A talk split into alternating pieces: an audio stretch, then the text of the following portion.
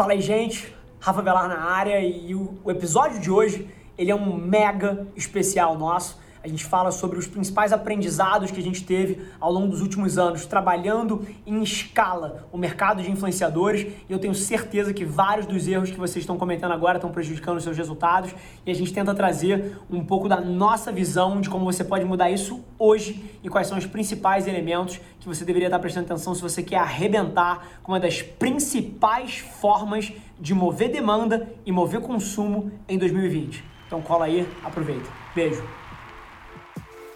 Olá e seja bem-vindo a mais um episódio do CMO Playbook. Eu sou seu host, Rafa Velar, CEO e fundador da agência, e toda semana eu entrevisto executivos de marketing das principais empresas do país, criando uma oportunidade única para você conhecer mais sobre como são construídas as maiores marcas do Brasil e do mundo. Antes da gente começar, queria te fazer um convite para você tirar um print da sua tela, posta no stories do Instagram me marcando em avelarrafa com dois L's.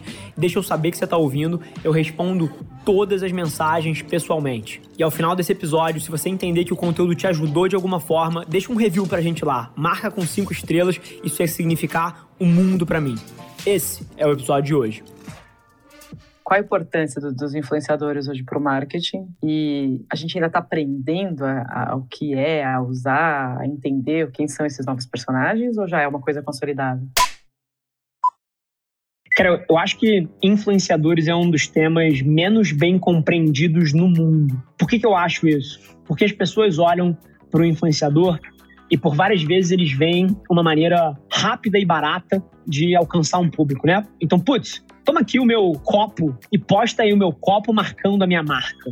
E aí algumas coisas acontecem disso. Número um é que, obviamente, ninguém compra o seu copo, porque não tem uma história por trás, não faz sentido o cara tá mostrando aquele copo no contexto que ele tá mostrando. E ainda mais, às vezes, a marca ela quer falar: não, não, não, mas você tem que postar o copo no ângulo de 45 graus, a foto tem que ser exatamente assim, posta com esse texto daqui.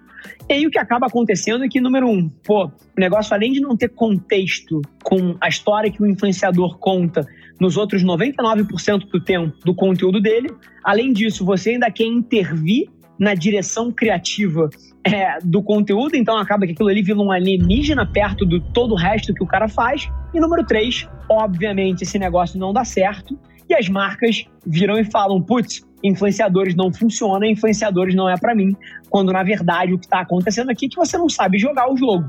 Se você nunca jogou golfe na vida, essa é uma analogia interessante. Se você nunca jogou golfe na vida, por exemplo, e você vai lá, eu te dou um taco e uma bola, e você tenta dar a primeira tacada, e obviamente você vai fazer uma besteira, provavelmente se você vai acertar a cara de alguém com o taco. Você não sai dali achando que o problema é com o taco, com a bola. Você tem a noção que é você que não sabe jogar. Se você me dá uma bola de futebol, o retorno sobre investimento dessa bola de futebol para mim é zero. Eu não tenho a menor chance de fazer uma carreira profissional jogando bola. Agora, o retorno de uma bola de futebol para o Neymar são 250 milhões de dólares por ano. Então, pô, o retorno de alguma coisa ou de alguma ação não tem nada a ver com a ação ou com aquela coisa. Tem a ver diretamente com a sua capacidade de fazer o uso correto daquele instrumento. Mas todos os dias, as empresas elas vão para os influenciadores, elas fazem tudo errado por não compreender direito qual é o papel daquele cara e o que, que funciona, o que, que não funciona e como fazer funcionar, e elas decidem que aquilo ali não é para elas, quando na verdade o motivo que não funcionou é porque você não sabe jogar o jogo. Então, na minha cabeça, cara, influenciadores é um dos tópicos menos bem compreendidos da era moderna do marketing. E uhum. essa é a grande confusão que existe em torno de influenciadores hoje em dia e que muito do nosso ângulo aqui é talvez tentar corrigir algumas das principais concepções erradas. Beleza, e aí? Então, como é que se usa o influenciador? Outro ponto que eu acho que é interessante a gente trazer desses argumentos negativos antes da gente entrar no como é que usa, é que tem muita gente que faz esse primeiro movimento e aí fala que não funciona porque já está desgastado ou porque está caro demais. É, e esse é um outro argumento que talvez seja importante a gente blocar nesse começo aí como os dois principais argumentos, né? Pô, beleza que não funciona, e aí a culpa ou é do veículo, ah, isso não funciona, ou é porque, cara, tá caro demais e não funciona porque tá caro demais, né? Certo. Aí, dito isso, então, existe um jeito certo? Existem muitos jeitos certos? Não sei. Para a gente entender o jeito certo de fazer uso de influenciadores, a gente precisa entender a psicologia humana por trás de uma ativação dessa natureza. E aí eu acho que tem dois grandes fatores que jogam aqui. Número um é que influenciadores não necessariamente é só um canal de venda. Toda vez que você trabalha com um influenciador, você está num processo de transferência de reputação de marca. Você, sua marca, transfere reputação para ele, ele, influenciador, transfere reputação para você. Então, você analisar qualquer que seja a campanha de um influenciador que você pagou para ele fazer uma publicação pela ótica de um retorno naquele ponto do tempo, ele, cara, subvaloriza essa troca de reputação de marca, que no final do dia é onde está uma das principais fontes de retorno de investimento de uma campanha como essa.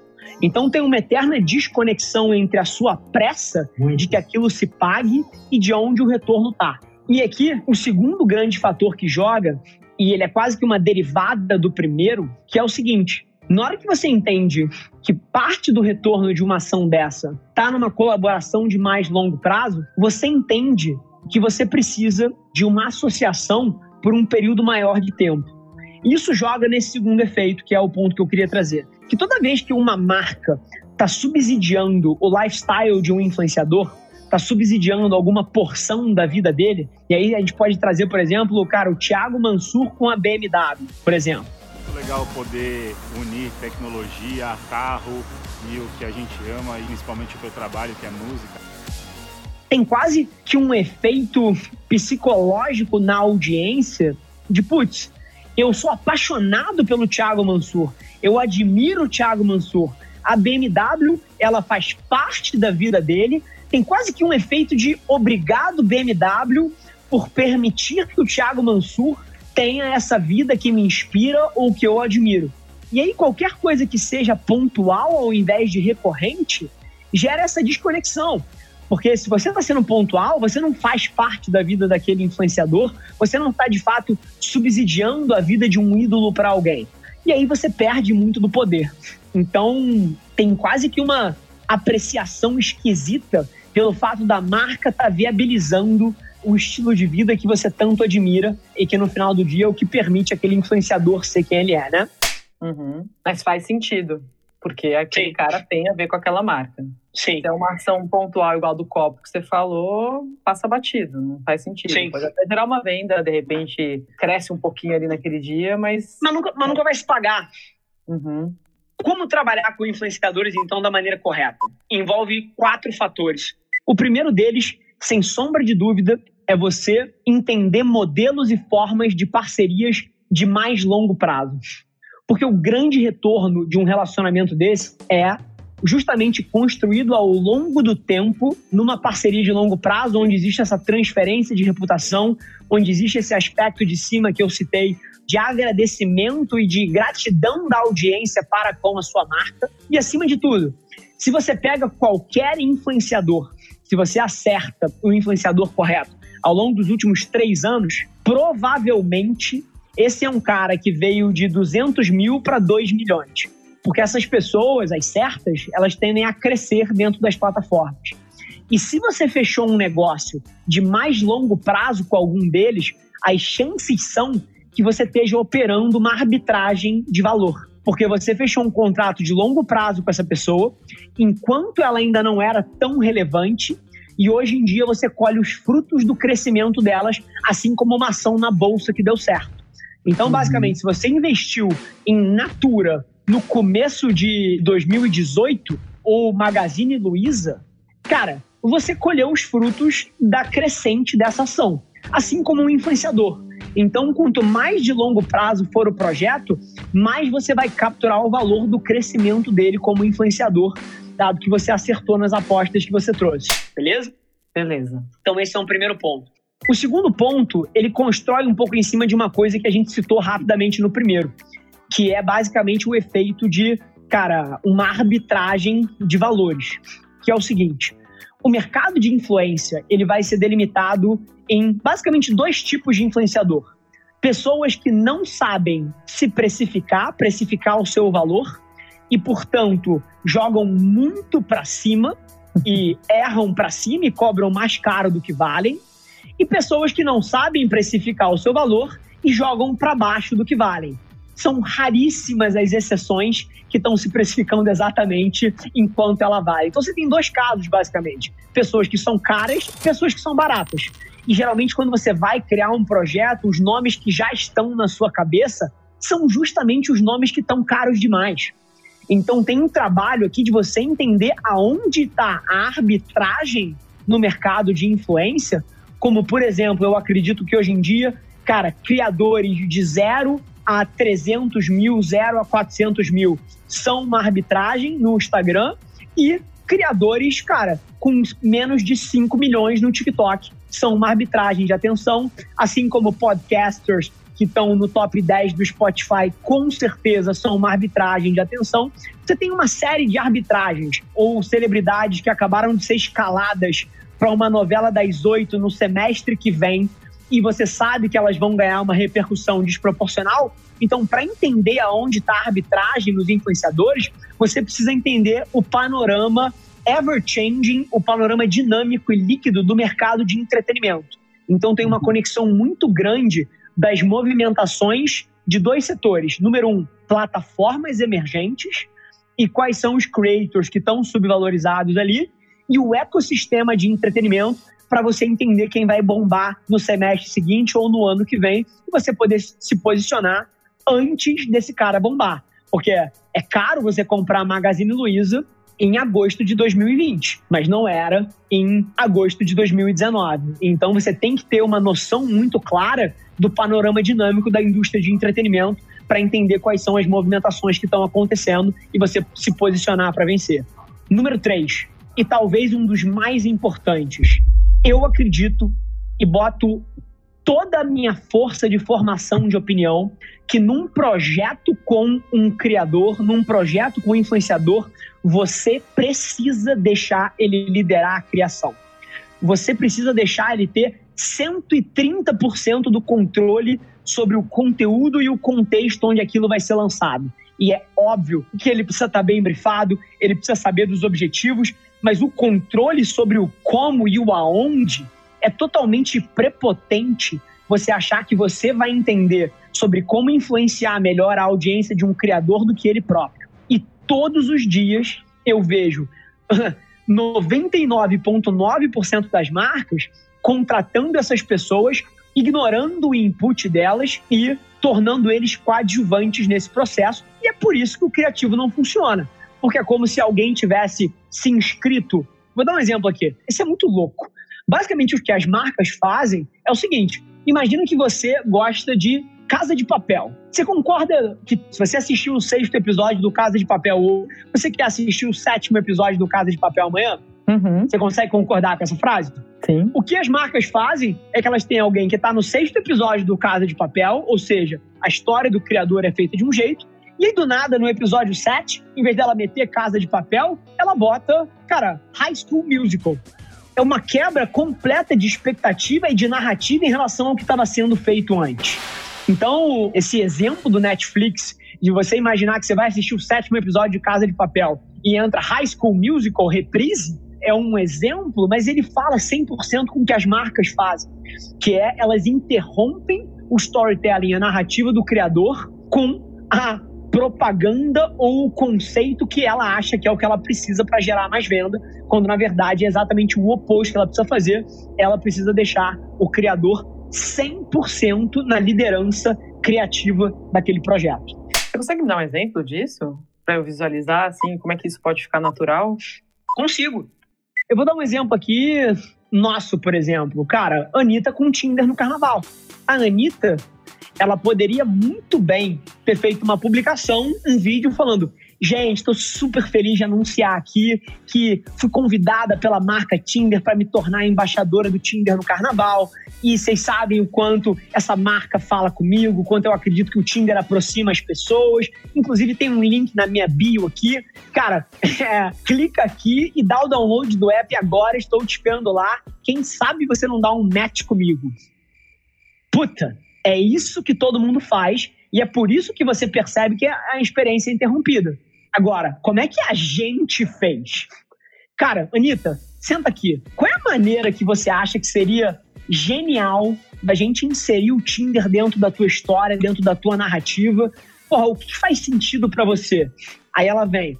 Cara, eu acho que a gente tem que jogar com o fato de que eu fiquei solteira agora e que, puta, eu tenho inclusive recebido uma pancada de DM aqui no meu negócio, tipo, de gente perguntando se eu não vou entrar no Tinder, que eu tô solteira e o caralho. E o David Brasil veio falar comigo aqui, inclusive, puta, que ele tá no Tinder, que ele usa, sei lá, uma porra dessa assim, eu não lembro o que ela falou exatamente. Então, cara, por essa narrativa, cara, eu acho que até o David vai lembrar dessa história e ele vai me sacanear, então isso gera mais repercussão ainda. E aí, porra, a gente tava costurando isso, acontece o meme lá do Dolly Parton Challenge nos Estados Unidos, que era aquele negócio de você postar Facebook, Twitter, LinkedIn e Tinder, né? Aquela foto de quatro campos, onde cada uhum. foto você é uma persona sua, né? E aí aconteceu isso. Cara, a Anitta vira e fala assim: gente, acabei de encontrar a maneira de começar esse discurso. Cara, acabou de rolar esse meme aqui, eu vou postar esse negócio. Na hora que eu postar esse Tinder aqui, cara, é batata. Os meus seguidores vão na hora falar: entra no Tinder, entra no Tinder, entra no Tinder. E aí, cara, a gente começa a jogar com essa história de que os próprios seguidores porque eu conheço eles, eles vão falar isso. Os próprios seguidores estão pedindo para eu entrar, e aí eu faço uma sequência de stories perguntando para eles se eles querem que eu entre. E aí a gente brinca com isso, até que, puta, eu vou dar esse show aqui no circuito de carnaval que eu tô fazendo, acho que é show das Poderosas. E aí, cara, no palco vai estar tá vários fãs meus, milhares de fãs meus lá, eu brinco com essa história. E, cara, eu crio a minha conta no Tinder no palco, no meio do show. O que, que vocês acham disso? Então,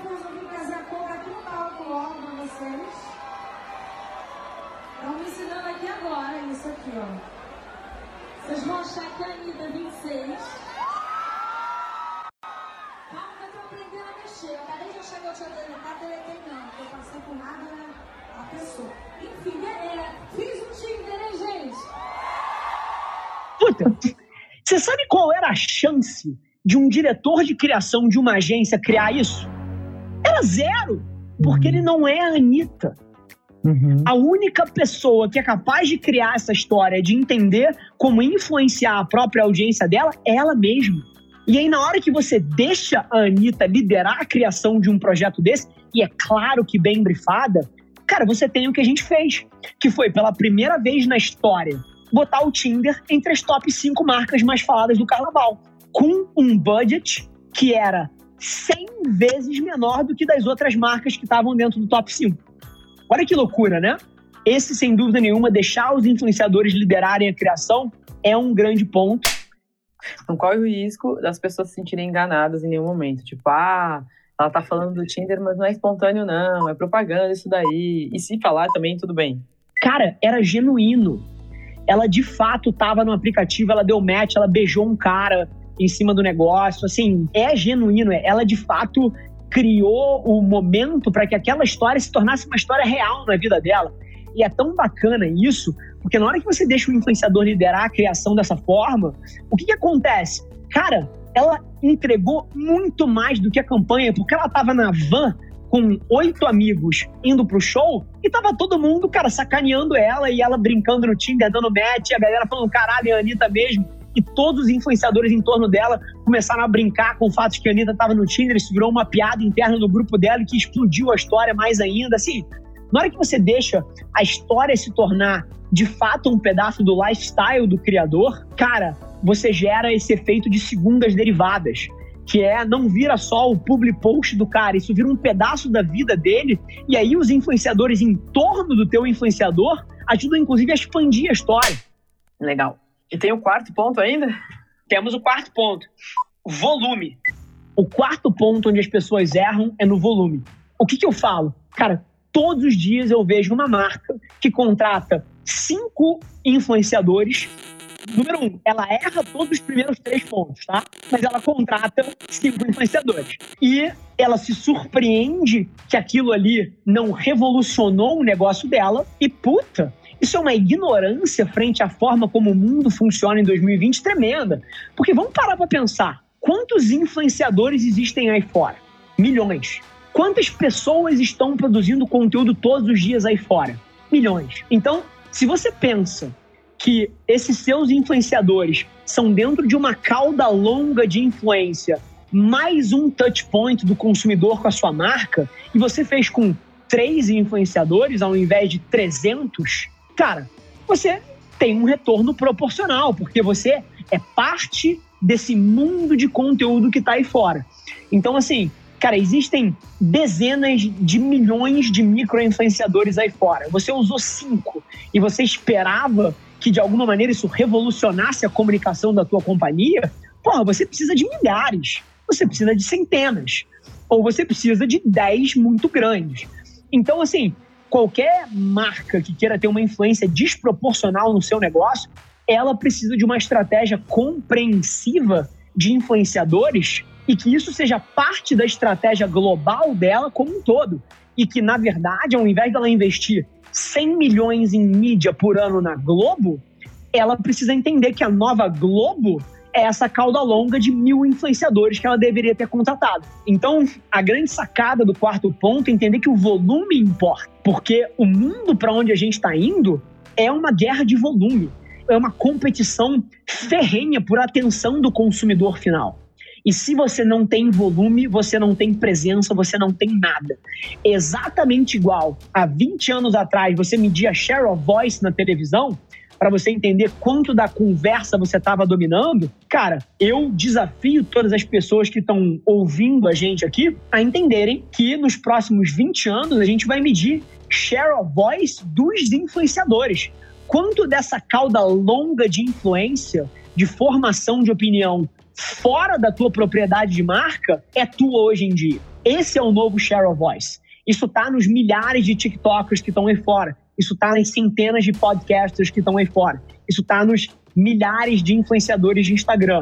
E a sua marca precisa ganhar um share of voice significativo dessa cauda longa de influência. Legal. E aí, assim, eu acho que o argumento final aqui pra gente é muito da gente entender que enquanto você não levar muito a sério os quatro pontos que a gente elencou aqui, você não tem a menor chance, a menor chance de ser eficaz em 2020 para formar opinião via uma das maiores máquinas de formação de opinião que já passaram pela Terra, que são os influenciadores. Esse foi mais um episódio do The CMO Playbook e eu deixo aqui o meu muito obrigado por você ter passado esse tempo com a gente. Espero que tenha sido de valor para você e te fazer um pedido. Não se esquece de compartilhar um print da sua tela no Instagram, me marcando no arroba avelarrafa com dois L's e deixando aquele review de cinco estrelas na sua plataforma favorita. Vamos colocar esse podcast no Top 10 Brasil. Um abraço, gente. Até semana que vem.